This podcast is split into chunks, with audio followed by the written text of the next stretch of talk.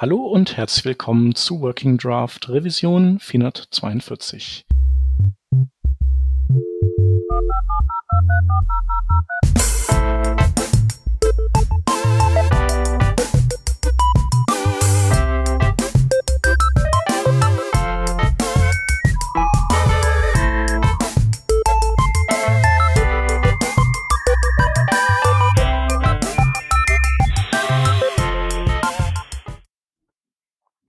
Wir sind heute zu dritt. Da hätten wir einmal aus dem Team den Hans. Hallo. Und äh, ich bin der Shep. Und wir haben einen Gast äh, da, den wir vor ungefähr einem Jahr schon mal zu Gast hatten, nämlich den Marvin Hagemeister. Hi. Hi. Genau, wir haben heute einfach mal auf Twitter gefragt, wer Lust und Zeit hat und ein cooles Thema, weil wir heute sonst ähm, ja gastlos und auch ein bisschen ideenlos gewesen wären. Und äh, ja, netterweise hast du dich gemeldet und gesagt, du hättest Bock und hattest auch ein schönes Thema im Gepäck. Und zwar ähm, hast du vorgeschlagen, so den Themenkomplex End-to-End-Testing gleich mal aufzurollen. Aber bevor wir das machen, ähm, wollte ich noch einmal ganz schnell dem Sebastian danken oder wir wollen ihm danken. Der ist nämlich unser neuester Patron ähm, denn wir sind ja auf Patreon und wenn man uns einigermaßen okay findet, dann kann man uns da einen Euro in den Hut werfen. Und dann gibt's auch coole Perks jetzt neuerdings, ähm, die der Peter eigenhändig verschickt. Genau, und der Sebastian ist eben jetzt der äh, neueste dazugestoßene. Vielen Dank. Und ja, ich würde sagen, dann können wir eigentlich schon ins Thema reinspringen.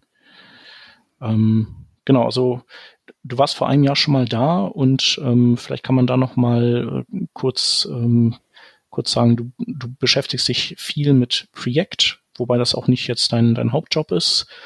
Und ähm, damals hast du auch erzählt, dass ihr viel End-to-End-Testing äh, macht und wenig sowas wie Unit-Testing, um sozusagen abzuklopfen, dass jedes Projekt-Release auch Hand und Fuß hat. Hm. Ja, das haben wir ein bisschen erweitert. Also damals, wenn wir ehrlich sind, fast ein bisschen mehr Integrationstests. Also wir haben eigentlich immer gesagt, wir rendern irgendwas und dann gucken wir einfach am Ende, ist der DOM genauso, wie man es erwarten würde. Oder wenn ich okay. hier klicke, wird diese Funktion getriggert. Und wir sind noch ein bisschen darüber hinausgegangen. Das hat der, der Andrew von Microsoft gemacht. Der hat dann noch gemacht, hey, ähm, wie wäre es denn, wenn wir unsere Testing Suite auch gegen die Production Builds laufen lassen? Also wenn man jetzt äh, auf, für NPM was published, dann hat man ja ein fertiges Paket. Was ist denn, mhm. wenn wir dagegen einfach testen? Einfach um auszuschließen, weil wir benefizieren unseren Code und sind einfach auszuschließen, dass da noch irgendwas theoretisch passieren kann. Die, die Chance ist zwar gering, aber wer weiß, da wollen wir uns lieber absichern und so gesehen, da kommen dann End-to-End-Tests ein bisschen ins Spiel. Okay. Und äh, erzähl noch ein bisschen, wie, also wie unterscheiden sich dann oder in, wie wendet ihr dann End-to-End-Tests an? Also im Sinn, dass ihr den, so den gesamten Zyklus dann von äh, Projekt installieren, ausführen und so dann auch noch abbildet? Oder wie ist das? Ah, nee, also ganz so weit gehen wir jetzt da nicht. Ähm, okay. Das ist jetzt echt einfach nur äh, gegen das wie gebaute Artefakt nochmal zu prüfen, ob die, die alle Tests noch durchlaufen. Und okay. wir nutzen jetzt halt auch die gleiche Testsuite. Wir sind jetzt auch gerade an der nächsten Version für Projekt am Arbeiten. Und da überlegen wir halt so ein paar grundlegende Änderungen zu machen. Das Schöne ist, wir können einfach die gleiche Testsuite nehmen. Weil die ist nicht so, dass die irgendwie spezielle interne Properties erwartet oder so, sondern die, die guckt halt nur außen, was rauskommt, stopft was rein, guckt, was rauskommt und was da drin passiert, ist dem Test-Framework egal. Und mhm. das hilft uns jetzt ungemein, wenn wir sagen, hey komm, lass mal so alles am Kopf stellen und mal einen ganz anderen Ansatz versuchen. Das ist halt schon geil, also dass man einfach so refactoren kann. Ja. Vielleicht, ähm, was ich noch ganz interessant finden würde, also äh, wir hatten ja vor kurzer Zeit, ich glaube 436 war die Folge äh, über das Thema Frontend Unit Testing auch gesprochen, aber immer auch noch ein bisschen weitermachen in der Zukunft, glaube ich. Ähm, aber das Thema, über das wir heute sprechen wollen, ähm, das befasst sich ja auch komplett mit diesem äh, Bereich, was du gerade sagtest, ne, End-to-End-Testen. Und ich glaube, gerade in dem Frontend-Bereich, da würde mich deine Erfahrung auch mal interessieren, ist es halt äh, sehr wenig verbreitet, wirklich zu sagen, ich versuche wirklich meinen kompletten Flow abzutesten, ähm, mhm. weil man natürlich auch sehr, sehr viele Abhängigkeiten mit anderen Tools hat, ne? Also man oder man mit, mhm. mit Schnittstellen hat oder ähnlichem. Ja, genau. Das ist eigentlich auch das Thema, wo ich heute eigentlich am liebsten sprechen würde. Ähm, also vielleicht muss ich ein bisschen ausholen. Es fing so damit an, wir haben halt unser aktuelles ähm, Setup bei Preact, das läuft auf Karma. Also praktisch, das ist praktisch Selenium, also WebDriver im Hintergrund, und da werden dann ein paar Browser hochgefahren und dann wird dann im Browser getestet. Und irgendwie war das immer so ein bisschen, also es ist so ganz cool, ähm, aber irgendwie auch so ein bisschen uncool, weil zum Beispiel, wenn man so einen Console-Log macht, dann wird das alles immer in eine Zeile gepackt. Egal, ob man jetzt ein Objekt loggt oder sonst was, das wird nicht so schön formatiert wie in Node oder im Browser, sondern Karma pipet das irgendwie über so ein eigenes Event halt rüber in die Kommandozeile wieder zurück und stopft alles einfach in eine Zeile. Und das ist für uns gerade, wo wir so am Virtual DOM arbeiten, ein bisschen blöd, weil man da so recht rekursive Datenstrukturen hat. Und das ist immer echt mühselig zu entziffern. Und irgendwie war ich damit halt nie zufrieden. Und halt auf der Arbeit, da habe ich halt viel mit Jest immer gemacht. Das ist ja, glaube ich, so eigentlich so ziemlich das Standard-Framework, was so im, im React und auch Project-Umfeld genutzt wird. Das ist echt geil, das Ding. Aber irgendwie war ich damit halt auch nicht so zufrieden, weil ähm, ihr kennt das vielleicht selber, also so das Testing Library da von Kenzie Dots, das ist ziemlich geil. Ähm, mhm. Und man hat aber in Jest meistens JS-DOM drin. Also praktisch nicht den echten DOM aus dem Browser, sondern so einen nachgebauten DOM. Und da fehlen dann halt ein paar Sachen. Also was, wo, wo ich halt immer häufig reinlaufe, ist, dass der Intersection Observer da nicht drin geht, weil das JS-DOM halt keinen Layout unterstützt. Das heißt, man, ich hatte jetzt zum Beispiel so einen Slider gebaut, wo dann äh, rechts und links die Pfeile nur sichtbar sein sollen, wenn man nicht am Ende sind. Das habe ich einfach mit dem Intersection Observer gelöst und das konnte ich dann gar nicht mehr testen. Das war irgendwie blöd. Und dann habe ich halt versucht, ja, können wir das mit Karma machen? Das war irgendwie auch nicht so okay und dann war ich irgendwie immer so auf der Suche, was, was gibt's nicht irgendwie was Besseres? Also, dass ich eigentlich so genauso testen können, wie wir auch entwickeln. Dass wir so wirklich im Browser testen können. Und ja. jetzt warst du äh, auf jeden Fall ähm, also an dem Punkt, dass du gesagt hast, okay, diese Testing-Frameworks sind nicht, nicht das Beste und wie habt ihr von da dann weitergemacht? Wir haben jetzt erst gesagt, erstmal, das war so am Anfang des Jahres ungefähr. Und dann äh, wusste ich halt keine Alternative, habe ich es erstmal liegen gelassen. Und dann bin ich halt äh, zu meinem Bruder, den Philipp, an dem ich auch mal hier einen Shoutout geben will, ist ein mega krasser Python-Entwickler. Das Witzige ist, der schreibt aber auch, ja, der hat irgendwie bei Stack Overflow 200.000 Punkte über Python-Fragen. Das ist ein bisschen wahnsinnig. Krass. Und äh, der kann aber auch so ganz gut JavaScript. Also vielleicht nicht so den neuesten Scheiß, aber das ist sehr solide. Also es ist schon, schon guter Code. Und der arbeitet halt bei den Tonys in Düsseldorf bei Boxin. Und ich bin als Consultant von Awesome Software dazu gebucht worden. Das war das erste Projekt, wo ich dann mit meinem Bruder zusammenarbeite. Und was der halt da gemacht hat, der hat ein Test-Framework geschrieben, ganz eigenes. Das war erst nur dazu da einfach, ich teste meine Backend-APIs, so einfach auf die Schnelle. Und ähm, warum die halt ein eigenes damals geschrieben hatten, war, die haben ja da echte Tony-Boxen, also wirkliche Hardware-Gegenstände. Hm. Und die wollten die halt auch vertesten, dass die geht, dass die Firmware darauf geht. Also, dass du eine Audiodatei halt online bestellen kannst, die downloaden kannst auf deine Figur, auf deine Box, die im WLAN ist, oder dass du deine Box per WLAN einrichten kannst. Und dafür brauchten die irgendwie Tests. Und äh, das Besondere, was du dann halt immer brauchst, ist, dass du sagen musst, du kannst einen Test nicht äh, parallel laufen lassen, also nicht den gleichen, weil er zum Beispiel eine bestimmte Hardware-Ressource braucht. Also ich brauche jetzt zum Beispiel genau die Box. Ich brauche jetzt hier einen Löwen oder ich brauche jetzt hier einen Elefanten oder so. Die sind so ein bisschen unterschiedlich. Und jetzt muss ich ja gucken, ob das klappt. Und als ich dann dazu kam, habe ich, ähm, da wurden dann auch so ein bisschen Frontend-Tests mitgemacht, habe ich gedacht, warte mal, vielleicht ist es eigentlich genau das, was ich so ein bisschen gesucht habe. Oder vielleicht ist einfach der Ansatz gar nicht verkehrt. Weil was das Ding macht, es ruft über Puppeteer äh, praktisch eine Headless Chrome Browser auf und klickt sich dann da durch im Prinzip. Also mit Puppeteer kann man den ganzen Chrome von außen steuern. So wirklich, ich klicke auf das Element, ich bewege meine Maus hier hin und so. Und äh, kann auch wirklich so über das DevTools-Protokoll so wirklich auch in die Tiefe eingreifen. Also wirklich nicht ganz in das Herzstück vom Browser, aber doch schon sehr nah. Und auch so alles im Netzwerk mitschneiden und, und allen Zeug machen. Und damit haben die halt ihre Hardware vertestet. Und, Und dann war halt auch so ein bisschen meine Aufgabe jetzt so in diesem Jahr, wo ich da war, das auch mal, hey, lass das doch mal verstärkt fürs Frontend nutzen. Hm. Ich frage mich gerade, die Hardware vertesten, also dann, dann hat man aber so den Einrichtungsprozess dieser Hardware vertestet oder, oder so, dass man die erfolgreich flashen kann oder sowas in der Art, oder? Weil wie könnte man mit einem ferngelenkten Chrome sonst die Hardware testen? Jetzt vielleicht gar nicht so, so krass die Hardware, dafür gibt's andere Tests, ganz klar, das macht dann die Firma selber, die die Hardware herstellt, sondern mehr, man muss sich äh, mit dieser Box verbinden im WLAN. Und man geht dann praktisch auf die Webseite, sagt, jo, ich will meine Box verbinden. Und da muss man halt da so einen Code eingeben und so. Und dann muss man auf der Box mal einmal am Ohr ziehen und sonst was und dann verbinden sich die Sachen. Mhm. Und äh, also das wird halt von der Webseite aus gesteuert dann. Mhm. Und damit das halt klappt, äh, liegen dann praktisch in der Firma bei Boxin so ein paar Tony-Boxen oder beziehungsweise nur, nur der Chip da drin. Ähm, die wurden ein bisschen geschlachtet. Aber das reicht ja vollkommen. Also da ist halt ein echtes Gerät praktisch, womit man dann ja. seine Tests macht. Also jetzt mal abgesehen von natürlich diese, diese Problematik, die es ja auch gibt mit dem, mit dem ganzen Hardware-Testen. Ich glaube, das ist halt auch so ein, so ein krasser Topic, zum Beispiel von dem, da kenne ich mich überhaupt gar nicht aus. Aber nochmal ja. zurückzukommen äh, auch auf das Thema Software. Gerade, äh, also Software im, im, im Browser, du hast ja auch schon angesprochen, Tools wie Puppeteer und ähnliches.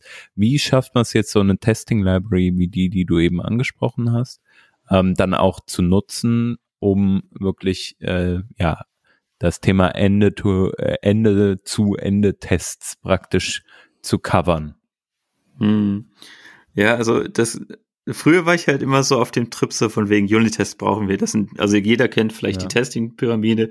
Unit-Tests decken nach der Theorie die meisten Fehler ab. Dann kommen Integration-Tests so mäßig und halt End-to-End-Tests decken nicht so viele ab, sind auch viel Arbeit. Und was ich so eigentlich so gelernt habe, ist, dass es eigentlich für mich umgekehrt ist. Also ich finde End-to-End-Tests bringen am meisten. Und wie wir die jetzt testen, also zum Beispiel wir, wir rufen einen Browser auf, wir loggen uns dann in, oder also wir loggen uns dann nicht mal ein, bevor wir uns, wir gehen erstmal auf die Seite und dann muss man sich ja registrieren. Das ist so, wenn man Neukunde ist, muss man sich erstmal registrieren, vorher geht gar nichts. Das heißt, wir registrieren, also wir rufen den Puppeteer auf, gehen auf unsere Seite, klicken dann so auf, füllen das Formular aus, sagen dann registrieren, mein Benutzername ist Schieß mich tot, ich habe die E-Mail-Adresse und so, da haben wir ein paar Test-E-Mails hinterlegt. Dann klicken wir auf Registrieren und dann schließen wir den Browser wieder. Und dann, äh, was wir zeitgleich noch haben, was ganz cool ist, dass wir in dem Test-Framework dann ähm, immer auf einen E-Mail-Server abfragen. Der läuft im Netzwerk, also der wird nicht vom Test-Framework selber geben, oder man könnte zum Beispiel mhm. den Google SMTP-Server nehmen und dann wird immer gepinkt, yo, ist eine E-Mail da. Und irgendwann kommt ja dann die Registrierungs-E-Mail. Und die öffnen wir dann. Und da steht ja meistens ein Link drin, dass man seinen Account bestätigen soll. Und darauf klicken wir dann, weil den Link können wir aus der E-Mail auslesen und öffnen somit nochmal einen Browser und gucken dann halt, ob wir auf der richtigen Seite sind und gehen dann von da aus weiter, ob wir uns einloggen können, ob wir vielleicht irgendwie so, hallo, du bist neuer Benutzer XY, dass wir den Text da sehen und so. Also so ja. wirklich voll End-to-End. Also ich finde das echt krass. Ja, genau. Also du sagst es, ne? Also du hattest das jetzt so in so drei Sätzen irgendwie gesagt und ich fand das jetzt äh, total krass, weil eine Sache, die ich zum Beispiel beim Thema äh, End-to-End-Tests immer sehr herausfordernd fand, war genau dieser Prozess. Ne? Also zu sagen, mhm. okay, ich habe einen Login, ich muss mit diesem Login kriege ich vielleicht eine E-Mail zugeschickt, da muss ich auf einen Link klicken oder äh, ähnliches, ja. Und hm. genau das halt abzudecken oder auch zu schauen, gibt's dann den Benutzer in der Datenbank oder ähnliches, ja. Das ist ja etwas, hm. was meiner Meinung nach ähm, recht komplex ist. Aber so wie ich verstehe, macht ihr euch das jetzt zu eigen, wie der Browser eigentlich funktioniert, ne? Weil Puppeteer, ich sage jetzt einfach mal, mit, mit Cookies um, umgehen kann oder ähnliches und mhm. ihr darüber ja praktisch einen Login-State generieren könnt. Habe ich das so richtig verstanden? Ja, ganz genau. So machen wir das, ja. Ja, das ist natürlich sehr, sehr positiv und äh, also für, für solche Tests, weil ihr danach dann eigentlich davon ausgehen könnt, ihr seid jetzt komplett eingeloggt. Das heißt, man muss nur einmal es schaffen, diesen, ähm, ja, Zustand zu, zu erschaffen, dass man, ähm, dass man irgendwie eingeloggt ist. Und dann kann man äh, die Tests auch für, für weitere Szenarien abfahren und so eventuell den Happy Path testen oder was genau ist euer Ziel sozusagen von den, von den Tests? Was versucht ihr zu erreichen? Also, wir versuchen natürlich einfach zu erreichen, dass die Anwendung funktioniert. Wir haben jetzt ja ein Projekt, was jetzt halt letzte Woche gelauncht ist, wo man jetzt online Inhalte kaufen kann und man will natürlich wissen, ähm, kann man da was kaufen? Wir wollen natürlich alle als Entwickler gut schlafen können. Das heißt, ähm, der Happy Path für uns sieht halt so aus, wir, wir registrieren uns, loggen uns ein, wählen einen Artikel aus, kaufen den, gehen durch PayPal da aktuell durch. Aktuell ist nur PayPal angebunden, da kommt aber noch mehr. Das heißt, wir klicken durch PayPal, auch durch das Pop-up von PayPal, entern da auch unsere Eingabedaten, bezahlen mit PayPal, gehen dann zurück auf unsere Seite und gucken, konnten wir das Ding kaufen. Ähm, das ist so der Happy Path Test und auch so der, der mhm. wichtigste Test von allen. Ich glaube, äh, da, da kommen halt auch wieder neue Probleme auf für mich jetzt zum Beispiel, wenn ich überlege, okay, du sagtest gerade, ihr verwendet PayPal oder Stripe oder was auch immer, egal welcher Zahlungsanbieter. Mhm. Und im Endeffekt äh, muss man sich natürlich auch äh, versichern können, dass man da mh, hm, ja vielleicht jetzt nicht unbedingt das, das äh, echte Geld ausgeben muss. Heißt das, ihr testet dann dagegen eine Sandbox? Genau, also wir testen gegen die Sandbox. Das ist schon richtig, wie du sagst, wenn mir jetzt echtes Geld da ausgeht, dann wäre schon, oh, wäre nicht so cool. Aber PayPal bietet da so einen Sandbox-Modus und alle anderen Anbieter eigentlich auch. Ja. Ähm, gegen den kann man dann einfach feuern. Ja, ja oder und, dass ähm, die dann irgendwelche Captures auf einmal hochfahren, weil sie merken, dass es irgendwie automatisiert. Ich meine, ich weiß nicht, verschleiert ihr dann auch den Puppeteer ähm, User Agent? Ich glaube, der weist sich ja schon als solcher aus, oder? Ja, per Default ist Puppeteer erkennbar, aber wir machen nichts ja. dergleichen. Okay. Und wenn, wenn ihr jetzt sozusagen dann äh, PayPal entsprechend im Sandbox-Mode verwendet, verwendet ihr denn dann auch, um eure Tests abzufahren, ähm, ja, eine produktiv ähnliche Umgebung, sprich ein, ein QA-System, Testsystem oder ähnliches, um die Tests laufen zu lassen? Oder, oder macht ihr ähm, das in einem Private äh, oder halt in einer, in einer Produktionsumgebung? Was sind da so eure Best Practices oder Erfahrungen, die ihr gesammelt habt? Ähm, wir, also das Wichtige ist natürlich, dass sie gegen produktiv laufen. Das ist ultra wichtig. Aber wir haben jetzt halt eingebaut, dass wir die einfach gegen verschiedene Umgebungen laufen lassen kann. Also wir haben Command Line Flag einfach Strich E für Environment. Da sagen wir zum Beispiel Test mal gegen die Staging-Umgebung, Test mal gegen QA, Test mal gegen Prod oder gegen deine lokale Umgebung. Ähm, Im Prinzip unterscheiden sie sich halt nur so von wegen, der E-Mail-Server liegt woanders oder die, du hast vielleicht ein anderes Konto bei PayPal oder so. Ähm, und, und halt auch im Produktivsystem sind halt so, werden halt so spezielle Test-Accounts benutzt, die halt allen bekannt sind im System. Und dann, dass halt auch keine echten Käufe passieren wenn ihr dann so eine Bestellung ausgelöst habt, dann äh, ist es ja normalerweise so, dass man dann irgendwie auch ja diese Digital Goods irgendwie hat. Ähm, mhm. Verbindet ihr euch dann anschließend auch auf die Datenbank und schaut danach, ob die Daten alle vorhanden sind?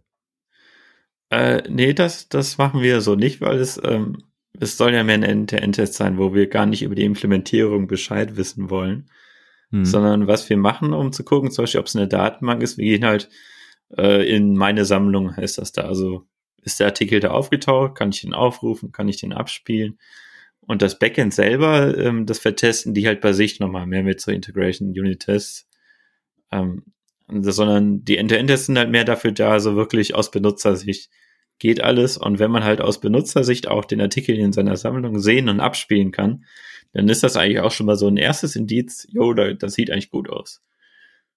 Ja, macht total Sinn, meiner Meinung nach, halt zu sagen, okay, äh, für was sind jetzt diese Tests, die ich gerade schreibe, denn zuständig? Und du hast mhm. eigentlich, äh, finde ich halt auch genannt, ne, von wegen, äh, was ist wirklich das Level, auf dem ich testen möchte? Und ich möchte halt nicht testen, ob meine Datenbankanbindung irgendwie funktioniert oder ähnliches, sondern ich möchte wissen, ob der Zustand, den ich sozusagen erreichen möchte mit einem Kauf, ob der auch erreicht ist, indem ich äh, dann entsprechend in meine Sammlung, wie die Seite dann heißt, äh, schaue und schaue, ob da alles, alles vorhanden ist, so wie es sein soll. Also eigentlich ist es auch wichtig, äh, wenn ich das richtig verstehe, sich da wirklich explizit auch stark Gedanken zu machen, wie komme ich an das, an praktisch das valide Endergebnis von meinem äh, Ende-zu-Ende-Test. Hm. Ja, ich finde, das ist eigentlich so das Wichtigste, dass man weiß, was teste ich ja eigentlich. Das sehe ich halt auch oft schon mal bei so Leuten, die einfach sagen, ja, ich schreibe Tests und ich habe 100% Testabdeckung und so. Und dann öffnet man mal ein paar Tests und fragt sich dann, okay, was testet dieser Test denn? Mhm. Weil es mhm. gibt manchmal so Tests, die testen eigentlich gar nichts oder die testen vielleicht etwas, was äh, React intern macht oder irgendwie, also ob die jetzt einen Prop rendern oder so. Ähm, das, das hilft mir natürlich mein Test nicht viel. Und das ist halt gerade bei End-to-End-Tests wird man halt noch mehr gezwungen, darüber nachzudenken. Weil man nicht so gar nicht die Chance hat, teilweise in Systeme reinzugucken, sondern nur einfach von außen sieht, was kommt da raus. Und das macht das Ganze dann ein bisschen einfacher, sich auch wirklich bewusst zu werden, was teste ich hier und ich grenze mich auch bewusst ab und so. Ja. Ja, ich, äh, also ich finde das auch immer äh, recht schwierig, was wir jetzt ähm, beispielsweise kürzlich gemacht haben aus äh, auf unserer Backend-Implementierung äh, wir testen gerade, ob APIs, also auf einem Integration-Level funktionieren. Also, dass wir sagen, mhm. okay, mhm. unser Contract nach außen ist halt entsprechend eine API. Die Implementierungsdetails mhm. sind egal, aber wir möchten eigentlich diesen Integration Layer testen, nämlich alle APIs geben das Ergebnis, was ich erwarte, zurück. So, mhm. das ist natürlich gerade in einem Bereich Microservice-Orientierung, ne? Also du hast ähm, viele Services, die vielleicht äh, teilweise dann auch noch verbunden sind über äh, Composite Services oder ähnliches. Ähm, und mhm. dann musst du, musst du gewährleisten, dass deine APIs so funktionieren, wie du das möchtest. Das Thema Integration Tests ist aber halt auch eigentlich noch ein Level in Anführungsstrichen basaler als jetzt ähm, das Thema Ende-zu-Ende-Tests, ne, wo du halt wirklich dann auch äh, nochmal viel, viel tiefer gehst und sagst, oder ein Level höher, wenn du so willst, und sagst, okay, was ist wirklich auf der Plattform ähm, sichtbar? Ähm, welche Erfahrungen hab, habt ihr denn eventuell noch gesammelt mit ähm, Frameworks? Okay, ihr habt wahrscheinlich Projekt verwendet, aber habt ihr auch noch andere Frameworks irgendwie entdeckt, die vielleicht auch äh, Fallstricke hatten?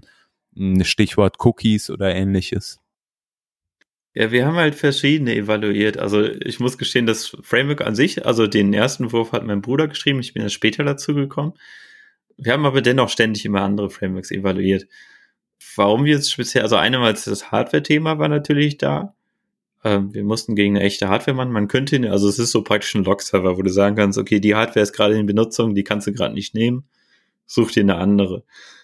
Und ähm, man könnte das auch auf bestehende Test-Frameworks packen, gar keine Frage. Ähm, aber dann kommt zum Beispiel der nächste Punkt. Wir haben auch viele Tests, wo wir mehrere Browser gleichzeitig brauchen, dass mehrere Benutzer eingeloggt sind, weil man kann den einen Benutzer in seine Sammlung einladen und so. Und man muss dann gucken, geht das für den anderen? Kann denn die Sammlung kommen? Kriegt er die Einladungs-E-Mail und so? Also, dass man immer so mehrere Browserfenster parallel hat. Und das ist etwas, das, das können die meisten Frameworks gar nicht, weil wenn jetzt so auch fürs Frontend so End-to-End-Test-Frameworks suchst, dann sind die meistens sehr darauf ausgerichtet, ich habe meine Anwendung und ich will mein Layout vertesten oder einen Klickpfad. Aber jetzt nicht so, so dieses ganze Zusammenspiel. Weil was du damit ja auch testest, ist so die ganze Backend-Landschaft. Das ist, wie du gerade so schön sagst, das ist ja fast immer Microservices. Aber als Kunde spreche ich ja meistens mit irgendeinem Aggregator oder irgendeinem GraphQL-Backend und das zersplittet sich dann in tausende Microservices auf oder vielleicht auch hoffentlich nicht tausend, aber äh, in, in mehrere verschiedene Systeme und ähm, die, die größten Fehler, die auch eigentlich immer am schwierigsten für die Kunden sind, sind ja eigentlich immer, wenn die Dinge nicht zusammenspielen. Also so diese Systeme mhm. alleine funktionieren meistens perfekt, aber so das Zusammenspiel der ganzen Systeme, da kommen dann oft immer die, die schwierigsten Fehler und die auch am schwierigsten zu debuggen sind. Das ist halt etwas, was wir eigentlich genau versuchen, mit dem Ding halt äh, abzulösen und, und sichtbar zu machen. Ja, finde ich ein super Punkt, auch zu sagen, äh, was sind denn eigentlich sozusagen die Vorteile von dem, was erhoffe ich mir dadurch? Ähm, mhm. Und nicht, also sozusagen, ja, wie man manchmal vielleicht premature optimiert für manche Dinge, sei es jetzt Performance oder ähnliches, ähm, mhm. kann man wahrscheinlich auch Tests schreiben, ja, die in dem Fall äh, vielleicht nicht das richtige Mittel sind oder so. Also du hast ja auch am Anfang schon, schon gesagt, das Thema äh, Happy Path ist so, so eine Sache. Mm, mhm. Welches, also was testet ihr denn alles sozusagen in eurem, in eurem Stack oder sagt ihr wirklich, wir müssen jede Seite ähm, sozusagen dann auch bis auf den kleinsten Selektor runter testen? Ja, das ist eine gute Frage, weil das ist gar nicht so einfach. Ähm, wie bei vielen anderen Projekten ist es in ständiger Entwicklung. Das heißt, es verändert sich konstant. Und das macht es immer schwierig, alles im Detail zu testen. So was ich für mich eigentlich immer mehr, äh, welches Bild sich für mich herausstellt. So am Anfang haben wir immer gesagt, okay, komm, wir machen so ein paar grobe Klickstrecken, Happy Paths in den End-to-End-Tests und den Rest der Tests machen wir in Jest mit der Testing Library. Und da sind wir auch zuerst ganz gut mitgefahren. Aber irgendwie äh, so gut die Testing Library auch ist, mich hat, also ich habe immer ein Problem damit, weil wenn du irgendeinen Fehler hast, dann kriegst du einen riesen DOM-String rausgedammt und darfst dann erstmal suchen, zum Beispiel ein Element wurde nicht gefunden und dann wird dir der DOM rausgedammt. Das Problem ist, dass in unserer Anwendung noch nicht mal der ganze DOM rausgelockt wird, sondern nur ein Teil. Das heißt, du kannst dann nicht mal, vielleicht, wenn du Pech hast, wenn du am Anfang viele SVG-Eigens nimmst, dann nimmt das schon so viel Platz weg und dann wird irgendwie nach ein paar hundert Zeilen abgeschnitten und dann ja, dann äh, darfst du raten, was denn schiefgegangen ist. Und äh, das hat uns eigentlich dazu hingeführt, dass sie jetzt gesagt haben, okay, lass uns jetzt doch mal das End-to-End-Test-Framework so aufbohren, dass es so geil ist, dass wir Frontendler dafür Tests schreiben wollen. Dass wir es gerne machen. Hm. Und das war eigentlich genau das, wo ich dann halt reingekommen bin, was, was eigentlich mein Job war, das Ding einfach cool benutzbar zu machen, weil ähm, das war halt noch ein bisschen mehr halt am Anfang mehr für den Backend-Fall geschrieben. Also wie gesagt, für die Hardware testen und so.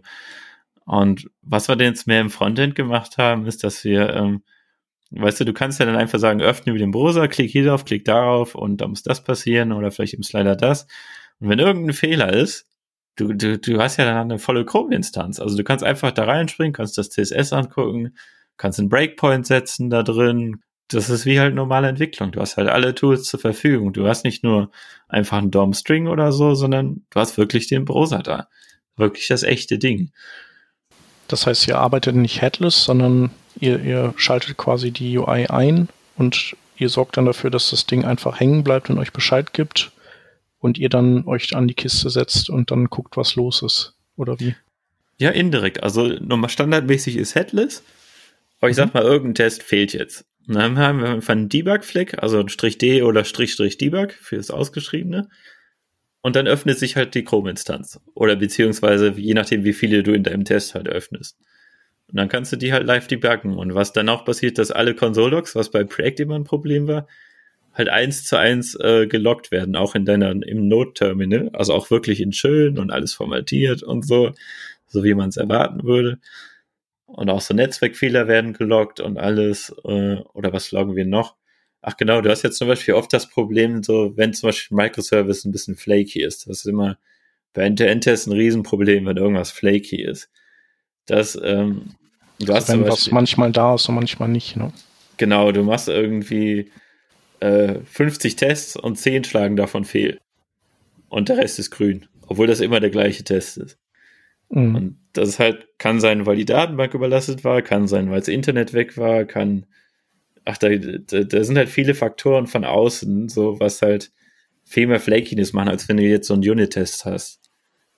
Kann auch sein, dass irgendwie auf der Datenbank die Festplatte voll war oder die, die, die wildesten Gründe. Und was wir da halt gemacht haben, ist, um das erstmal abzufangen, ähm, weil wir, die, wir sind in der CI die Tests drin. Aber es ist ja blöd, wenn die andauernd rot ist, dann verlieren die Leute das Vertrauen in die Tests, dass die gut sind oder dass die irgendwas bringen. Sagen alle, ach ja, ist flaky und so, ne? Und dann, äh, dann, dann ignorieren alle wieder die Tests. Das ist ja auch doof. Und was wir halt dann gemacht haben, wir haben halt praktisch einen Flakiness-Detektor eingebaut, der erkennt, ob ein Test flaky ist. Und das machen wir so, wir lassen ihn einfach mehrmals laufen. Und wenn du dreimal das gleiche Ergebnis hast zum Beispiel, dann ist der okay. Und wenn sich das Ergebnis immer ändert, dann weißt du, oh, hier ist irgendwas flaky. Und dann führen wir den halt bis zum Limit durch. So standardmäßig drei kann man auch einstellen. Und dann sagen wir, dann, okay, wenn jetzt der dritte grün war, dann ist der grün und ansonsten ist der flaky. Das ist aber jetzt kein Bildbreaker, solange ein, ein Lauf davon halt durchgelaufen ist. Was äh, mich da an der Stelle einmal interessieren würde, wie geht ihr da mit Performance um? Also ich erinnere mich, dass zum Beispiel natürlich dieses ganze Aufrufen von Webseiten ja auch eine gewisse Zeit in Anspruch nimmt, zuzüglich der ja. Zeit, die es dann dauert, die, die äh, Tests auszuführen. Heißt das, die laufen bei euch irgendwie periodisch oder, oder wie geht ihr damit um? Äh, die laufen bei uns aktuell immer nach jedem Pull-Request oder nach jedem Merge-Request, wenn da reingemerged worden ist. Ähm, und natürlich End-to-End-Tests sind, sind schon langsam als Unit-Tests. Also da braucht man sich auch nichts vormachen, weil es ist, wie du sagst, es wird ein echter Browser hochgefahren bei jedem Test. Es wird immer alles geklärt und so. Das dauert einfach länger, als wenn man einfach im gleichen Node-Prozess einmal alles durchballert und einfach ein paar Funktionen aufruft. Das kann man nicht vergleichen. Aber dennoch würde ich sagen, ist es halt schnell genug. Und was wir so gemacht haben, um die Tests halt schneller zu machen, ist, dass wir so für so einfache Sachen, wie zum Beispiel, ich brauche eine neue Hardware oder so, da haben wir praktisch direkt spezielle äh, Methoden gegen die API, wo wir einfach direkt gegen feuern können. Das heißt dann, wir müssen nicht immer uns durch die ganze Oberfläche klicken, sondern wir können einfach sagen, hey, gib mir hier so eine Box und dann habe ich die Box eingerichtet und kann die für meinen Test nutzen. Ich muss nicht über die Oberfläche erstmal das ganze Ding resetten oder sonst was machen. Und das macht das schon deutlich schneller. Hm. Wie sieht das jetzt ähm, aus? Du sagtest es eben schon, es läuft nach jedem Merge-Request. Ähm, die werden gemerged und dann ähm, nehme ich an, läuft irgendwie, sagen wir mal, ein, ein CI-Tool los oder wie läuft das ganz genau bei euch ab? Ja, genau. Also wir brauchen natürlich eine Deploy-Umgebung. Also wir zeigen praktisch mit dem Test-Framework auf irgendeine URL und sagen, da ist unsere Anwendung, Feuer dagegen. Das heißt, die muss erstmal dafür irgendwo laufen. Das heißt, wenn wir jetzt zum Beispiel was in Master mergen, dann, äh, dann wird halt so eine Entwicklerumgebung aktualisiert, immer auf jedem Merge in Master. Und dann feuern wir die Tests einfach dagegen. Das ist auch einfach eine Umgebung, die ist halt einfach von außen auch erreichbar. Und ja, dann lassen wir die Tests also einfach dagegen laufen. Das heißt, du sagtest, ähm, das läuft in einer CI-Umgebung, also irgendwie, ich sage jetzt mal Jenkins oder CodeShip oder whatever. Und mhm. ähm, dort habt ihr entsprechend dann ein, ein Docker-Image eventuell äh, so mhm. aufgebaut, dass es halt da drin auch einen Puppeteer laufen lassen kann, was dann entsprechend einen ja, Chrome, Chromium in dem Fall dann runterlädt. Ja, genau. Also es ist ja. ein ganz normales, das ist ja auch das Schöne eigentlich an Puppeteer, das ist ein normales NPM-Modul. Du installierst dir das und hast dann den Browser direkt mit. Das ist zwar ein bisschen blöd jetzt, wenn man eine schlechte Internetverbindung hat, aber so, wenn die ganz gut ist, dann ist das eigentlich echt geil. Dann hast du alles zusammen, installierst es einmal und, und kannst dann einfach direkt loslegen mit den Tests. Hm. Und was wir halt auch also, so bei der CI hast dann noch so mehr Probleme, die du sonst nicht hast, weil du kannst ja da, wenn ein Fehler ist, nicht im Browser debuggen. Ja. Und du hast ja nur Logs. Und das haben wir auch gemerkt, okay, bei so einem End-to-End-Test-Framework sind Logs viel, viel wichtiger als bei Unit-Tests.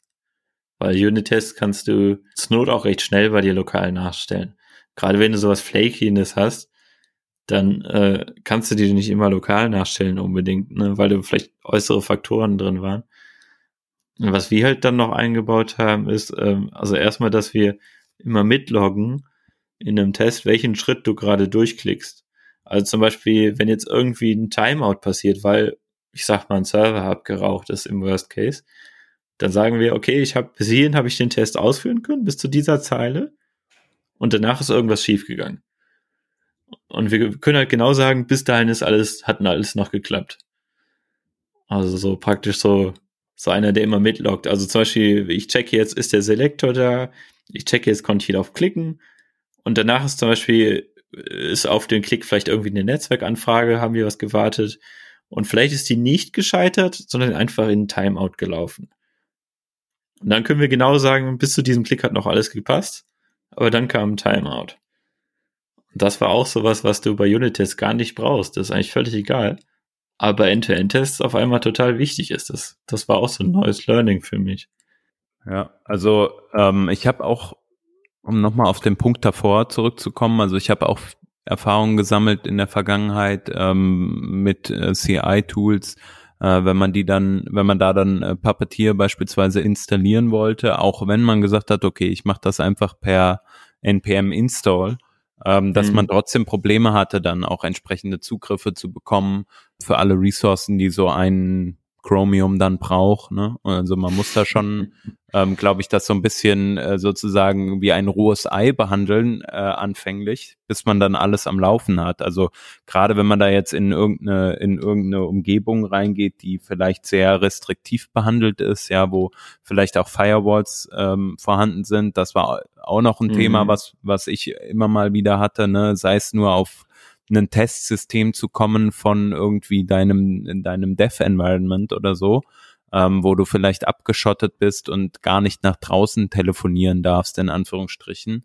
Äh, mhm. wo du mhm. dann erstmal sozusagen Access brauchst auf das äh, andere System. Natürlich sind das alles Themen, die, die nicht schwierig sind zu beheben, aber ich finde, man ist, oder das hatte ich häufig, man ist so von Hölzchen auf Stöckchen gekommen und immer wieder in was Neues reingerannt, in ein neues Problem ähm, bis man dann endlich mal alles am Laufen hatte. Und das äh, ging mir zumindest so, habe ich häufig äh, am Anfang unterschätzt, wenn, wenn ich so ein etwas, wir mal, komplexere Testszenarien auf einer CI oder so laufen hatte.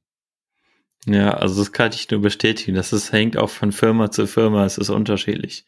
Und das ist auch oft so ein politisches Thema. Also wenn du gute DevOps-Leute hast, dann kriegst du das alles ganz schnell hin. Ähm, und ich würde aber auch so behaupten, so ähm, das war noch größerer Krampf früher mit Selenium. Das, das hat nie geklappt immer und irgendeine Firewall ging nicht und irgendwie klappt, also ich habe es nie geschafft. Ich bin immer dran gescheitert. Und für mich ist jetzt eigentlich so, deswegen bin ich auch so dankbar über Puppeteer. Das ist eigentlich so, das klappt irgendwie einfach. Und, und das ist, wie du sagst, da braucht man, je nachdem muss man halt gucken, dass halt auch ein Container in ACI auf, auf eine Webseite gehen kann. Da ist definitiv DevOps involviert. Aber ich habe zumindest das Glück gehabt, dass jetzt hier bei Boxin, dass es einfach läuft und da macht auch mein Bruder echt viel. Also, also das ist das Schöne. Also ich genieße es echt, mit meinem Bruder zusammenzuarbeiten, weil ich weiß einfach, das, das klappt einfach. Der kümmert sich drum und das funktioniert dann auch. Und aber das Glück hat natürlich nicht jeder. Da, da bin ich mir natürlich auch bewusst. Also im, im Normalfall sollte alles Bruder klappen. zusammenarbeiten. genau oder so. Ähm, also es hängt ganz von der Firma ab. Also ich, durchaus im Enterprise-Bereich wird das schwierig. Da stimme ich dir voll zu. Ja. Ja, es ist, äh, es ist ein komplexes Thema, ne? Also ähm, ich meine, bei uns im Team beispielsweise, es ist, wir machen unsere DevOps-Sachen selbst, ne? Wir sind in der Google Cloud äh, unterwegs, haben da natürlich unsere verschiedenen Systeme, gegen die wir auch testen.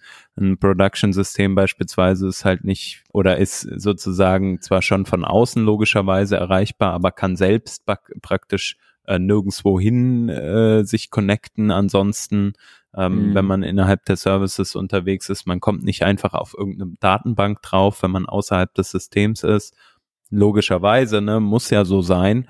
Ähm, aber auf der anderen Seite äh, hemmt das halt dann auch bei solchen Themen einfach und äh, ich habe da auch in der Vergangenheit bei anderen äh, Projekten halt da immer wieder schmerzliche Erfahrungen mit sammeln dürfen. Aber auch beispielsweise mit Warhol machen wir ja auch ähm, äh, recht viel mit, mit Puppeteer und auch da, um alles ans Laufen zu bekommen. Ähm, beispielsweise sind wir da auch mit Heroku unterwegs. Da gibt's dann auch die einzelnen Bild-Pipelines, ähm, die da entsprechend dann auch äh, funktionieren und bis man dann aber auch alles so am Laufen hat und die Konfiguration vor allem auch für das Package selbst so am Laufen hat, dass, dass das Ding halt auch schnell ist. Ne? Das ist halt auch mhm. nochmal so ein, so ein Thema gewesen, was für uns halt äh, ganz interessant war, da einfach nochmal reinzuschauen, was kann man da optimieren. Was habt ihr denn da so gefunden, wodurch ihr das schneller machen konntet? Ähm, also grundsätzlich die Ansprache erstmal, also wirklich, was äh, geben wir dem Browser, wie viel Tabs öffnet man, im, aber halt auch mit der Hardware, die dahinter steht, ne? Also gerade im Bereich ja. ähm, äh, Cloud, wenn dann halt irgendwie sagst, okay, ich will halt da zehn Tabs aufmachen oder so, der Chromium ist jetzt nicht 100% anders als ein Chrome, der ist natürlich hungrig und will Speicher. Äh, mhm. Entsprechend muss man dann halt äh, Memory vorweisen. Ähm, das war so ein Thema, ne? Wie arbeitet man Sachen ab? Sagt man, okay, ich mache das sequenziell und muss dann halt äh, irgendwie vielleicht in den einzelnen Ladefällen ein bisschen äh, länger warten, aber halt auch auf der anderen Seite, ich kann es halt vielleicht teilweise parallelisieren, ähm, habe dann aber vielleicht mehr CPU, die ich da draufhauen muss. Ja, und da muss man dann vielleicht mhm. manchmal mit den Dingen rumspielen. aber es waren auch teilweise wirklich einzelne äh, Befehle, äh, die man oder halt äh, Command-Line-Options, die man mitgeben kann, beziehungsweise aus der Konsole heraus aufrufen kann. Mm, mhm. Da will ich gerade mal äh, äh, suchen, bin schon dabei, jetzt man hört es vielleicht, ähm, einmal zu schauen, wie wir den, wie wir da nochmal genau die Konfiguration gesetzt haben, weil das ist natürlich auch spannend. Ne? Vielleicht kann da der ein oder andere auch von profitieren, aber es ist trotzdem auch ähm, im Individualfall halt dann doch wieder ein bisschen anders, glaube ich. Ja, also in genau dieses Hardware-Ressourcen-Thema sind wir auch reingelaufen. Mhm. Also wir, wir hatten halt eine Maschine und dann haben wir auf, was weiß ich, fünf Projekte nutzen, unser Framework, glaube ich jetzt. Mhm. Und dann äh, feuern die alle gleichzeitig auf diese eine Maschine und die hat halt nicht so viele CPU-Kerne. Und mhm. die, die ist dann ein bisschen ausgelastet. Und wir haben jetzt halt eine neue Maschine bestellt, dadurch geht es ein bisschen besser. Ähm, aber klar, also das, das ist der Chromium, der frisst halt einfach. Hm. Ja, wo du sagst, neue Maschine bestellt, ne, also da bin ich halt ganz, ganz großer Fan einfach davon, äh, die Cloud zu haben, so, ne, also einfach Server zu haben, bei denen ich selbstständig regulieren kann, bei denen ich mit ein bisschen Konfiguration halt schauen kann, okay, was ist meine beste Kombi, ne, also zum Beispiel hier in der mhm. Google Cloud Plattform eine Sache, die wir halt nutzen, um da auch Geld zu sparen, ist das Thema Preemptables. Also das sind ähm, ja, das ist ein Node-Pool im Endeffekt, bei dem man nicht sicher sein kann, dass der zu jeder Zeit verfügbar ist. Der kann sich selbstständig abschießen. Also es kann mhm. sein, dass der mal eine halbe Stunde läuft und dann ist er weg. Der kann aber auch mal einen Tag durchlaufen. Und gerade mhm. in so einem Bereich wie so einem Testing-Szenario, ne, wo man einfach sagen kann, okay, ich fahre mir jetzt meinen Worker hoch lass den laufen und wenn er halt zwischendrin kaputt geht, ist jetzt nicht so schlimm, dann starte ich halt einen neuen. Ich glaube, so ein Szenario ist da schon äh, verträglich, sagen wir mal. Und da kann man dann zum Beispiel auch sagen, okay, wir geben der Maschine jetzt so ein bisschen mehr Ressourcen. Und was ich, was ich halt auch sehr schätze, ist halt mit Limits zu arbeiten und zu sagen, okay, damit die Maschine läuft, brauchst du jetzt folgendes CPU-Limit oder folgendes, äh, oder was heißt Limit, sondern mindestens requeste ich mir dieses Limit an, ähm, an Ressourcen. Und äh, mit Kubernetes lässt sich das ja alles sehr, sehr schön managen und man kann dann auch einen Limit angeben und diese Limits werden ja häufig nur in Peak, also dann wirklich in der Zeit, wo halt der Test gerade am stärksten befeuert wird, äh, da wird dann dieser Peak erreicht und so lässt sich dann halt auch äh, ein mhm. Stück weit wieder Kohle sparen, wenn man sagt, man, man setzt die Limits da korrekt. Also das waren auf jeden Fall auch noch Themen, über die ich mir in der Vergangenheit öfter mal Gedanken gemacht habe, ähm, wenn ja. auch jetzt nicht gerade im, im aktuellsten Projekt. Ja, das sind durchaus wichtige Sachen. Also wir sind da, glaube ich, auch komplett auf AWS unterwegs. Mhm. Und die Ressourcenfrage ist ganz klar da. Also ich, ich, ich muss sagen, zum Glück, ich führe die meistens bei mir lokal aus.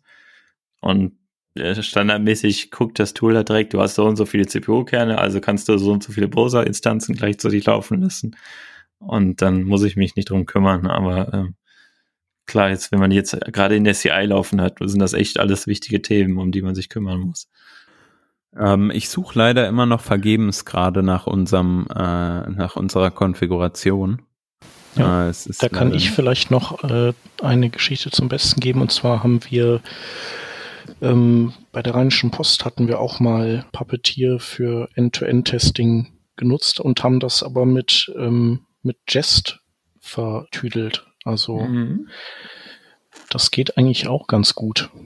Auch gerade so durch dieses äh, Async Await mhm. Syntax, ähm, die macht es halt auch ähm, einfach, dann in Tests nochmal irgendwelche asynchronen Sachen im DOM auszuführen und dann das mhm. Ergebnis zurückzugeben, was man dann wiederum in Jest auswertet. Wer jetzt nicht ein komplett eigenes Framework für sich entwickeln will, ich glaube, ich hatte das auch mal, irgendwer hatte das mal äh, runtergeschrieben, wie man das eigentlich ganz gut kombinieren kann. Für den ähm, könnte das halt auch was sein, Puppeteer mit Jest zusammen. Ja, also da kann ich vielleicht auch noch eine Story zu geben. Und zwar, das haben wir uns natürlich auch angeschaut. Ähm, und es gibt auch so Jazz Puppeteer schon so ein fertiges Paket, was man echt cool dafür nehmen kann. Also wir hatten halt damit Schwierigkeiten, du standardmäßig läuft Jest so nur parallel auf, auf Dateien. Das heißt, wenn du in einer Datei mehrere Tests hast, dann laufen die nicht parallel. sondern nur die Dateien laufen parallel. Das, das verlangsamt das Ganze schon mal. Und was wir, das Hauptproblem aber eigentlich hatten dann mit der Anbindung auf Jazz ist erstmal, du musst das äh, standardmäßige Timeout ziemlich hochstellen, weil du willst ja auch debuggen. Zum Beispiel, ich habe jetzt einen Testfehler und ich will jetzt praktisch einfach alles pausieren und sagen, okay, ich klicke mich jetzt durch den Browser und ich will einfach wissen, was ist da gerade los. Und bei Jest ist uns immer passiert, dass halt Jest weiterläuft im Hintergrund. Also du kannst Jest nicht pausieren. Und dann sagt er irgendwann, yo, Test ist Timeout und Wumms zieht mir alle Instanzen weg, obwohl ich gerade noch am Debuggen war. Und das ist ja irgendwie ganz doof. Und was wir halt auch noch so dazu gemacht haben, also ähm, man kann bei Jest Puppeteer auch, wenn man eigens dann immer in die ganzen Aufrufparameter halt eigene Parameter mitgibt, dann auch so, du willst zum Beispiel sagen, das Fenster öffnet sich, die DevTools sind direkt offen und vielleicht werden auch direkt Screenshots gemacht und so. Und das haben wir alles halt über die Kommandozeile abstrahiert. Das heißt, ähm, was auch für unsere Chefs wichtig war, wir schicken denen immer ein PDF zu, so jeden Monat, wo einfach so Test-Reports drin sind, die halt automatisch generiert werden. Das heißt, wir sehen mal, die Tests sind alle durchgelaufen und wenn da fehlsteckt, dann sehen wir direkt einen Screenshot, hier so, so sahen die Browserfenster alle aus, als das gekracht ist oder so. Und das haben wir mit der Jest-Anbindung nicht hinbekommen. Also du kannst Puppeteer da auch steuern, aber da irgendwie beißen sich so der Ansatz von Jest und Puppeteer meiner Meinung nach so ein bisschen zusammen. Das haben wir nicht hinbekommen. Das war eigentlich auch der Grund, warum wir dann bei dem eigenen Framework geblieben sind. Ja, jetzt müsste es natürlich nur noch Open Source, ne? Das ist schon Open Damit das alle. Ah, hervorragend. Dann werden wir da natürlich drauf flinken. Ja, Wie heißt also, denn? das heißt PentF. Ähm, der Name okay. ist, steht noch zur Diskussion, also P-E-N-T-F. Mhm. Ähm, einfach, uns fiel noch kein besserer Name ein. das ist unsere Entschuldigung. Und äh, ich bin nicht gut in Namen finden, muss ich ganz ehrlich sagen. Und äh, Ach, wir, wir brauchen Schall und Rauch. Genau. Ja. ja, du willst ja auch, dass es bei Google findbar ist und so. Und ja. Eben, und PentF heißt ja nichts anderes dann, ne? Ja, genau. Ja, also cool. wir hatten vorher hieß es PintF für Integration Test und dann ist es mehr ein End-to-End-Testing geworden, weil wenn du PintF heißt, findest du nix. Weil in jeder Programmiersprache gibt es irgendwie S-Pint oder irgendwie eine Funktion, die PintF oder so heißt. Also wir, wir haben einfach, wir waren unsichtbar. Deswegen haben wir das E da reingemogelt.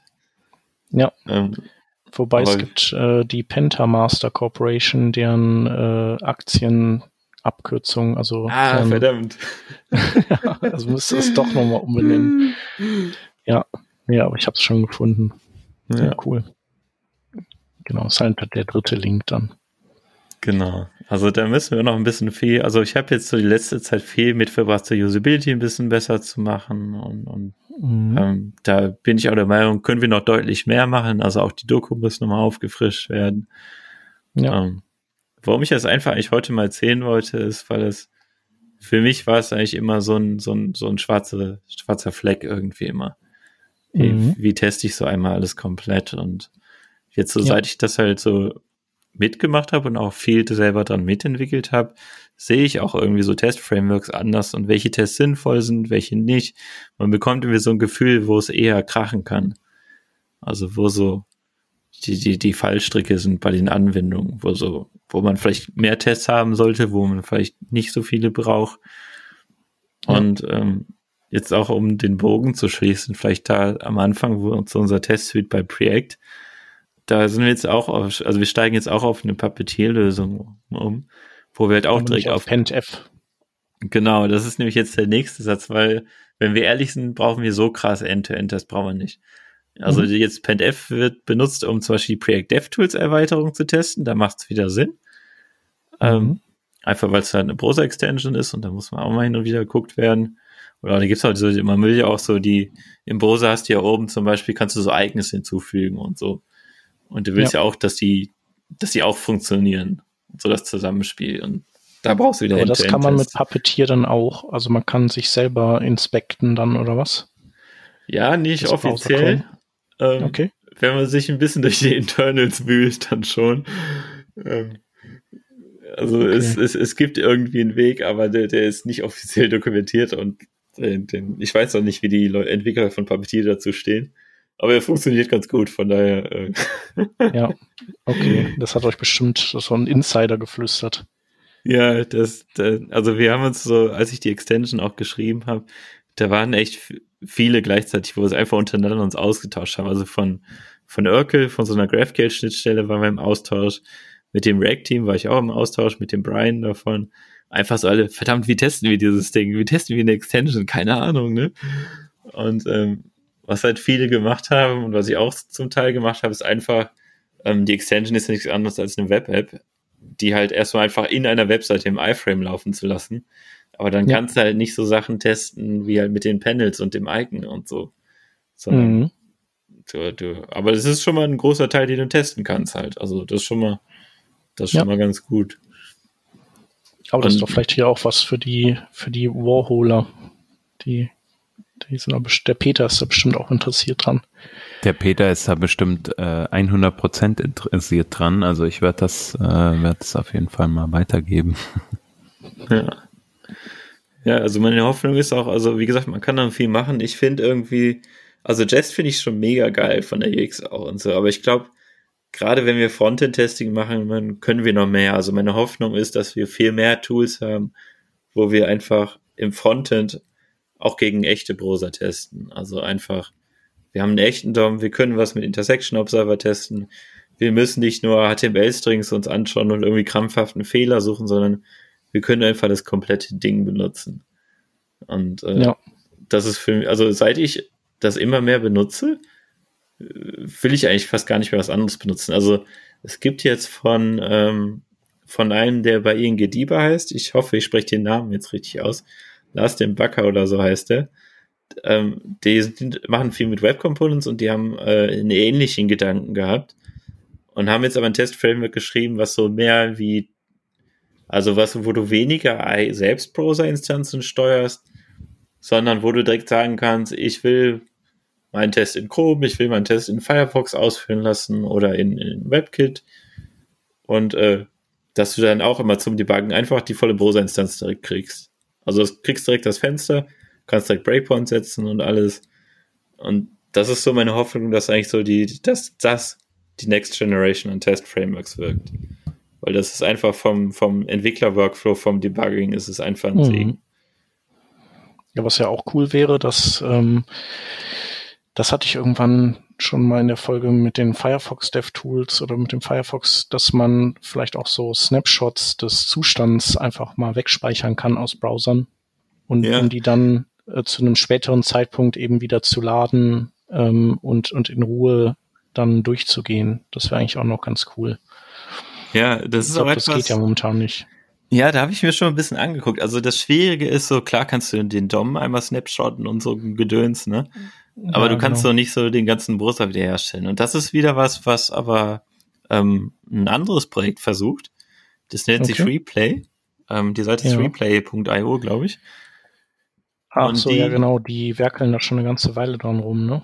Ja, genau. Ich habe mit denen auch schon mal auf der JS-Conf vor, ich glaube, zwei Jahren gesprochen mit. Also es kommt, ist ursprünglich aus Firefox entstanden. Und die versuchen praktisch die ganzen System Calls von dem Browser zu capturen und zu replayen.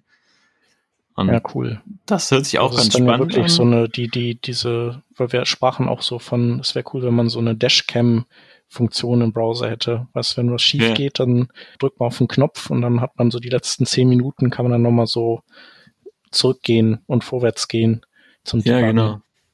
Ja, also die können ja wirklich rückwärts springen. Das ist schon echt geil, aber es ist, wenn ich ehrlich bin, ich habe es ein paar Mal schon ausprobiert. Ähm, es ist noch nicht ganz produktivreif. Also die sind noch, sind noch gut in der Mache, aber es, das ist natürlich auch der, der ideale Traum. Also ich hoffe auch, oder ich bete, dass sie den auch erreichen. Weil es wäre auch geil, so zum Beispiel Projekt, du kriegst so einen Bug-Report und so 90 Prozent verbratest als Open Source Maintainer immer junge, ähm, einfach so die Leute ja. dazu, die Infos zu kriegen. So, was ist denn jetzt schiefgelaufen? Weil das sagen die, die Leute selten. Mhm, oder ich habe nichts gedrückt. Genau, oder äh, äh, zum Beispiel mit äh, Component Library XY klappt irgendwas nicht. Dann denkst du, toll, Component mhm. Library hat keiner von uns benutzt, noch nie. Ähm, wir wissen nicht, wie, wie der speziell diese Komponenten benutzt hat und wir wissen genau, wenn wir es selber nachstellen, dann brauchen wir erstmal Stunden, um das Szenario nachzustellen. Und ja. wäre ja voll geil, wenn er einfach so sagt, ich drücke in meinem Browser so Record ich nehme das auf, ich drücke einfach ja. Stopp und dann habe ich so eine Snapshot-Datei und die schicke ich einfach zu. Ja. Das wäre wär übelst geil. Also das wäre wär mein heißer Traum. Ja, auf jeden Fall.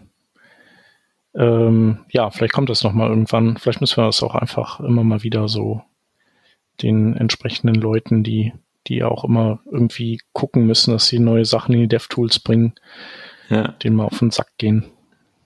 Ja.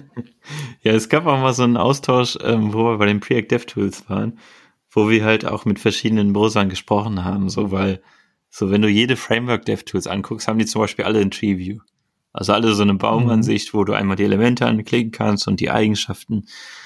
Und das äh, ist natürlich schon ein bisschen Doppelung irgendwie und ähm, das ist aber extrem schwer, auch wenn das visuell gleich oder ähnlich aussieht, auf den gleichen Nenner zu kommen, weil im Hintergrund oft ganz verschiedene Sachen passieren bei jedem mhm. Framework. Und also da gab es auch Bewegungen von den Browserherstellern, die sind auch auf uns zugekommen. Es ist aber, es ist ein schwieriges Thema einfach, weil es echt komplex ist. Also. Ja. Du sagtest eben dieses äh, ingDiba Framework, das kann ähm, verschiedene Browser starten. Also das arbeitet dann mit WebDriver oder was? Äh, nee. Nee? Nee, ähm, für Puppeteer gibt es ja auch Puppeteer Firefox. Genau, das kenne ich noch aber so, ähm, es gibt auch, ähm, also die, damals, ich, ich weiß nicht, schon ein bisschen her, so einer der Hauptentwickler von Puppeteer ist zu Microsoft gewechselt und hat dort Playwright gegründet. Ah, ja. Und die machen praktisch, die shippen direkt alle Browser mit. Stimmt, die haben, die haben, die, genau so war es, die haben den WebKit gepatcht dann, ne? Genau, das, ist, das wird von den Browserherstellern wohl, wie mir mehrmals gesagt wurde, nicht gerne gesehen. Ja, aber klar. andererseits, es funktioniert. Also das, das muss man, und es gibt keine Alternative. Es sei denn, man nutzt halt so Dienste wie BrowserStack oder Source Labs und die laufen mhm. nicht auf meiner lokalen Maschine. Ne? Ja, aber ihr seid, ihr, äh, ihr, was ist äh, deine Meinung zu Playwright oder eure? Warum, ähm, also ihr benutzt Puppeteer, Playwright ist, glaube ich, ist es nicht ziemlich, ziemlich ähnlich von der API?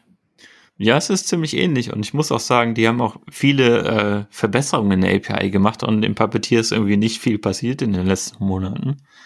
Mhm. Ähm, und die Überlegung ist schon, also wir würden eigentlich langfristig dahin, dass wir eigentlich am liebsten beides unterstützen.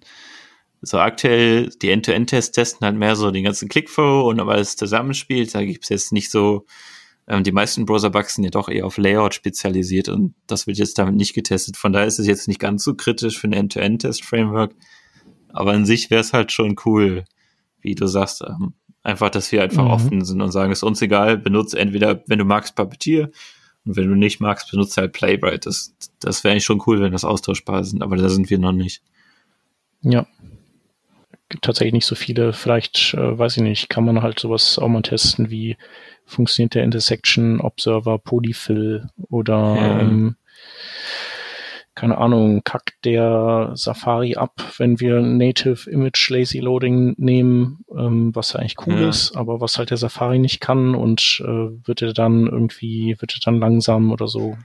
Vielleicht in eurem, eurem Bereich ist das jetzt nicht so wichtig, aber wenn ich mir jetzt so eine News-Seite vorstelle mit hunderten von Bildern und die werden dann nicht mehr lazy geladen, dann, dann kann ich mir mhm. schon vorstellen, dass so ein, so ein Browser auch erstmal stehen bleibt und mit Bilder holen beschäftigt ist oder so. Ja, ja, das ist auch was, wo dir wahrscheinlich mehr Lighthouse hilft, ne? Also ich meine, das ist am Ende auch nur Puppeteer, aber die, die haben ja schon die ganzen Messungen mit drin, was weiß ich, wie lange brauchst du, bis das geladen ist, wie lange brauchst du, bis das Ja, genau, aber die testen halt dann äh, eben auch nur den Chrome. Also du kannst so, ja auch, äh, ja. du kannst ja auch wirklich hart auf Chrome alles optimieren und dann sagt Lighthouse super. Und ähm, ja, aber das heißt jetzt nicht, das heißt halt, dass es in Chrome sehr schnell ist, aber vielleicht nicht unbedingt ähm, super schnell in den anderen Browsern. Ja, das stimmt. Das ist auch noch so, ein, so eine Nische. Also ja. das ist auch ein bisschen schade, dass irgendwie standardmäßig, also so gut Chrome auch ist, es ist ein bisschen schade, dass halt oft nur in Chrome getestet wird. Das, das ist schon ein Problem, das stimmt. Ja. Ja, aber auf jeden Fall äh, cooles Thema. Ich äh, gucke mir auch mal hier an, was ihr da Schönes gemacht habt hier bei PentF und bestimmt der Hans auch, oder? Ja, auf jeden Fall. Also äh, für uns ist das auch äh, interessant. Ähm, ich meine, das Coole ist halt bei manchen Tools, wenn man die schon, also sowas wie ein, ein Jest, ne? Wir nutzen das halt auch für unsere Unit-Tests. So, ich glaube, da ist halt mhm. halt die Adoption sehr einfach. Ähm, mhm. Da muss man halt immer den, den richtigen Trade-off finden, glaube ich. Äh, wenn man natürlich wie ihr, ihr hattet, ihr kommt ja aus der genau anderen Richtung, ne? Ihr, bei euch ist die Adoption für halt das, ähm, für euer Tool halt sehr, sehr einfach, weil ihr euch halt damit auskennt. Und mhm. ähm, ich glaube, das, das ist so ein bisschen so das, das Thema. Und ich glaube, wenn das Tool aber halt gut funktioniert ne, und eventuell sogar modular ist und man sagen kann, okay, äh, egal welche äh, Assertion Library ich, ich möchte, ich kann sie alle verwenden, so ungefähr, wenn man sowas hat. Hm. Und den, den Runner-Teil dann beispielsweise einfach bei irgendwas äh, weglassen kann oder so, dann äh, ist das, glaube ich, auch super easy, äh, das einzubinden irgendwie. Ja, das ist auch noch ein Teil, wo ich halt noch, also das steht eigentlich so als nächstes auf der To-Do-Liste, weil du hast vollkommen recht, alle sind Jest gewohnt und haben auch so ein bisschen Erwartung einfach, wie, wie bediene ich ein Test-Framework, wie sieht der Runner aus und so, ne? Und ähm, die Leute holen wir noch nicht gut ab, weil es ist halt aus intern entstanden und für uns hat es funktioniert. Und wir versuchen jetzt praktisch das ähm, mehr auch schmackhaft zu machen für andere Leute. Und dadurch müssen wir jetzt uns halt auch auseinandersetzen, okay, was für coole Ideen hat Jess, die bei uns fehlen. Und einfach so, so viele Punkte halt zu lösen, wo halt einfach Neulinge drüber stolpern, wenn sie anderes gewohnt sind. Und das ist was, mhm. was wir aktuell noch nicht so gut machen. Also da müssen wir noch dran arbeiten, ganz offen gesagt. Ja, das ist ja auch fair. Also ich meine, alles braucht eine Entwicklungszeit und ähm, ich bin auch, also ich finde es auch voll valide, zum Beispiel zu sagen, hey, man erforscht erstmal die Richtungen, die es gibt, ne? Und mhm. ähm, ich meine, ihr merkt jetzt, was für euch funktioniert, was nicht für euch funktioniert, so, ne? Da muss man halt einfach, äh, muss man abwägen. Und ähm, es gibt immer eine Zeit, wo, finde ich, wo Tools sich auch wandeln zu einer gewissen Zeit, ne? Und es kann, mhm. kann bedeuten, dass wir zum Beispiel irgendwann auch einfach nicht mehr äh, für einen bestimmten Bereich halt damit zufrieden sind, was uns ein Jazz bietet, auch wenn das gerade eine hohe Adoption Rate hat, irgendwie so, ne? Aber genau wie du sagst, man muss das erstmal herausfinden und sich dann danach richten und auch vor allem das Coole ist ja, dass ihr euch gerade äh, jetzt, also dass ihr das Tool, was ihr baut, auch selbstständig verwendet. Und das ist, mhm. denke ich, auch immer super wichtig, finde ich, bei einem, habe ich so für mich gemerkt, bei einem Open Source Projekt, wenn ich jetzt zum Beispiel meine eigenen Open Source Projekte nicht mehr verwende, dann entwickle ich da auch nicht dran. So, ja. oder äh, und das, das ist halt echt richtig cool. Hm. Ja, ich finde auch, das ist extrem wichtig, weil äh, so, so kommst du halt auch nur an die ganzen Edge Cases ran, die du halt ja. oft in deinem Produkt hast. Also wir haben halt gesehen, dann, dann, wie bei den Flaky-Tests, dann haben wir gemerkt, oh shit, wir haben hier irgendwie ein Microservice, das ist halt immer flaky und unser mhm. CI ist rot, also müssen wir was machen und wenn du dein Ding selber nicht benutzt, dann bekommst du sowas nicht mit. Und im Zweifel sagen dir auch Benutzer auch nicht, was los ist, sondern die gehen halt einfach zum nächsten Tool. Ja. Ja, ja, das stimmt auf jeden Fall. Ich meine, eine Möglichkeit wäre noch, den, den äh, Flaky Microservice zu äh, fixen, aber. Ja, das, also das war immer, jeden Monat oder jede Woche kommt dann, ja, ist jetzt gefixt. Dann, ja, okay. Ähm, ja, ist nicht gefixt, aber was, da, da will wir jetzt den Leuten noch nicht auf die Füße treten. Das ist ja auch nicht mein Job als Externe. Mhm. Ähm, aber klar, das, das wäre natürlich das ideale Szenario, ganz klar. Okay, noch äh, dennoch nochmal auch mal äh, Grüße an die tollen Maintainer von den anderen Services, nehme ich an. Äh, das muss man ja. ja. auch mal sagen. Genau. Aber jetzt ist der Druck bestimmt da und nächste Woche läuft dann alles. Ja. Also nächste Woche im Sinne von, wenn die, dieser Podcast raus, draußen ist. Ja. Haben sie noch eine Jetzt Woche mehr Zeit. noch ne? Frontend-Podcasts hören. Ja, genau. Ja, ja, mein Bruder hört sich den hier immer an. Den. Echt? Also, ja, Workingcraft schaut er immer wieder rein. Unglaublich. Ja, dann viele Grüße an den Philipp. Ja, Shoutout an Philipp auf jeden Fall. Genau. Schlagkräftige Brüder. ja, cool.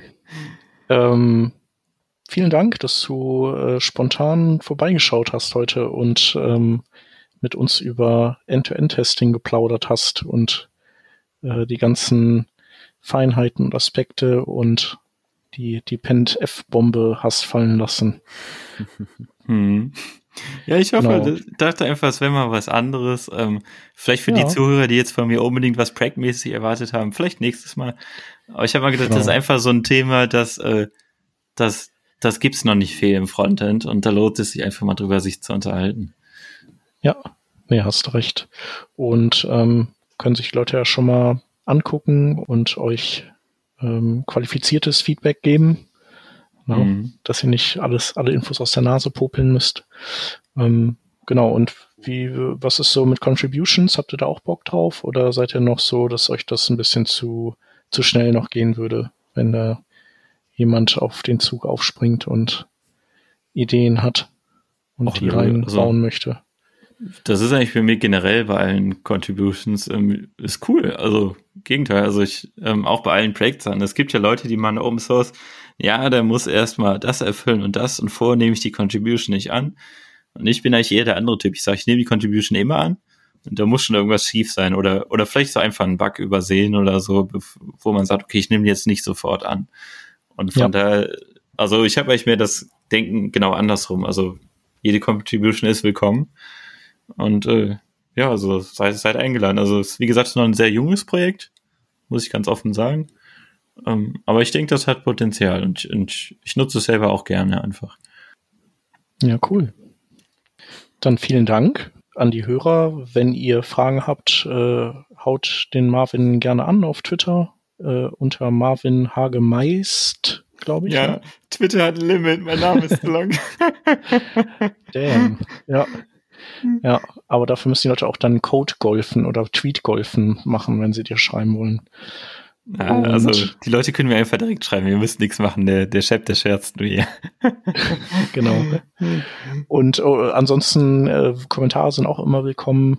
workingdraft.de slash 442 und dann unten ins, in die Text-Area reinhämmern und abschicken. Und wenn das Fragen an den Marvin ist, sind, dann, äh, dann kriegen das die entsprechenden Leute auch immer noch von uns einmal weitergereicht.